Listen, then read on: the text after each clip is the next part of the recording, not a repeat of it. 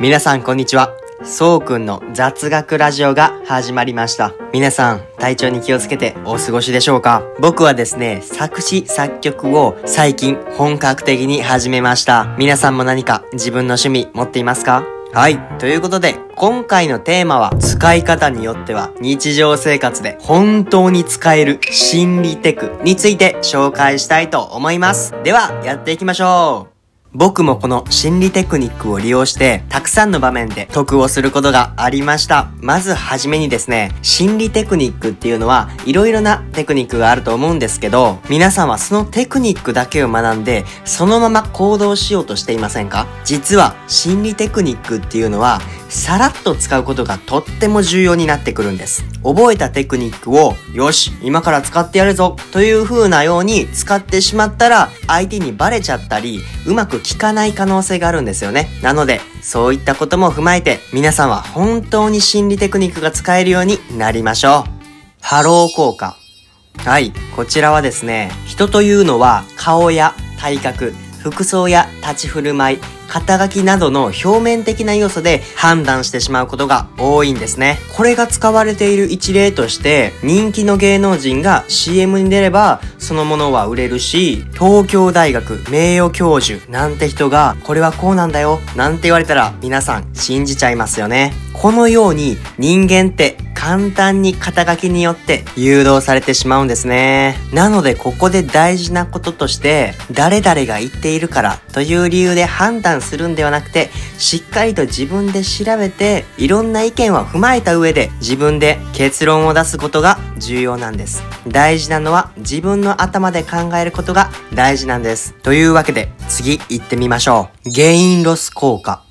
はい、こちらはですね、皆さん、見た目がムキムキで、ゴツゴツしたいかつい男の人が、お年寄りに優しくしたり、小さな子供たちの前では、はにかんだ笑顔を見せたりしたら、見た目は悪そうだけど、本当はとってもいい人なんだな、っていう風に思ってしまいますよね。他にも、いつも笑顔の人が突然怒ったり、いつも冷たいのに急に優しくされたり、そういったね、高低差があるほど人の印象っていうのは強く感じる傾向にあるんですね。要するに、これが世間で言われるギャップ萌えです。これを使うにはどうすればいいか。それはですね、自分を最初に低く見せておいて、実はこんなこともできるんだよっていうことをね、示してあげると、初めからこれもあれもできるんだよっていうよりかは、評価が高くなる傾向があるんですね。なので皆さんは、初めっから僕はこんなにすごいんだぞっていうのを示すんじゃなくてね、実はこれもできるんだよ。すみません、噛んじゃいました。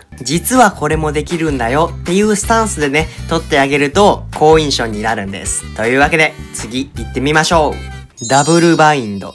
はい、こちらはですね、無意識に相手の行動を操るテクニックでございます。こちらのテクニックはですね、非常にシンプルなんですけれども、使うのが難しいテクニックとなっております。どんなものかというと、例えば、犬派？それとも猫派？とか、お寿司と焼肉、どっちがいい？なんて聞かれると、両方興味なくても、どちらかを選んでしまう心理状態になるんですね。つまり、ノーという選択肢を排除できるんです。ですが、初めにも言った通り、このテクニックはすごく難しいものとなっております。よくある一例として、好きな人をデートに誘いたい時に、次の日曜日一緒に出かけませんか？というよりも、次の日曜日、おしゃれなカフェの食事か、綺麗な海岸が見えるドライブに行きませんか？と誘う方が、OK をもらえる確率がアップします。という風なのがありますよね。確かに、OK をもらえる確率はアップするんですけど、これだと成功しない可能性の方が高いんですね。というのも、皆さん覚えてますか？心理テクニックっていうのは、さらっと使うことが重要なんです。あからさまに、こっちとこっち、どっちがいいって聞いたら、え、どっちも良くないんだけど、っていうふうに思っちゃいますよね。実はですね、このテクニック、ノーという選択肢を排除するテクニックではないんです。ここだけの話、正確には相手に決断させるテクニックと捉えた方が正しいんです。これを使うと、例えば A の服と B の服、どっち買おうかなっていう風に悩んでいるお客さんがいたとします。もしそのお客さんに何も声をかけなかった場合、やっぱり今日はいっか、また来た時買おう。っていう風に思っちゃうんですね。しかしここで、このダブルバインドテクニックを使うことによって、今お洋服悩まれているんですか ?A の服は華やかな印象で、B の服はおしとやかな印象で、どちらもいいですよね。お客様はどちらの方が好みですか？というように、あくまでこのテクニックは背中を後押ししてあげるテクニックとなるんですね。このテクニックの本質を知った皆さんなら、他の人よりもこのテクニックを使いこなすことができるはずです。ということで、次行きましょう。ピグマリオン効果。こちらはですね、褒められたり、期待をされると、その通りの振る舞いをしてしまうことなんですね。このテクニックの一例として、頑張れよりも頑張ってるね浮気しないでねよりも浮気しないところが好きだよっていう方がいいんですね。人というのは約束を破るよりも信用をなくすことの方が怖いんですね。なので皆さんはできていない時に注意するのではなくて、できた時に頑張ってるね。やるじゃんっていう風に言ってあげた方がいいんですね。ということで次行きましょう。サイガル肉効果。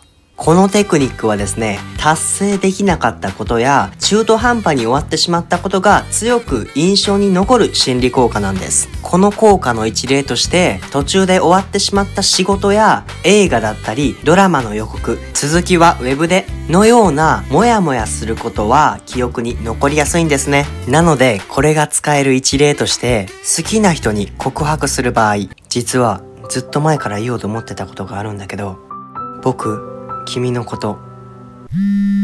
あ、ごめんね。ちょっと電話かかってきちゃった。また後で。うん。ごめんね。じゃあね。というように、あからさまに告白する雰囲気を醸し出しながら、それを中断し、その後もしばらく音沙汰ないっていう状況が続けば、あれって一体何だったんだろう？っていう心のモヤモヤが残るので、とっても記憶に残りやすいんですね。なので皆さんも友達とかと協力して、この作戦を成功させちゃいましょう。はい。以上で日常で使える心理テクニック5個を紹介しましたが、いかがでしたでしょうか？こういったテクニックは使い方さえ間違えなければ成功する確率がぐんと上がるのでね、皆さんもさらっと使ってみてはいかがでしょうか？この雑学がためになったなと思ったら、いいねとフォローお願いします。というわけで、またねこれ、周りに言っちゃダメですよ。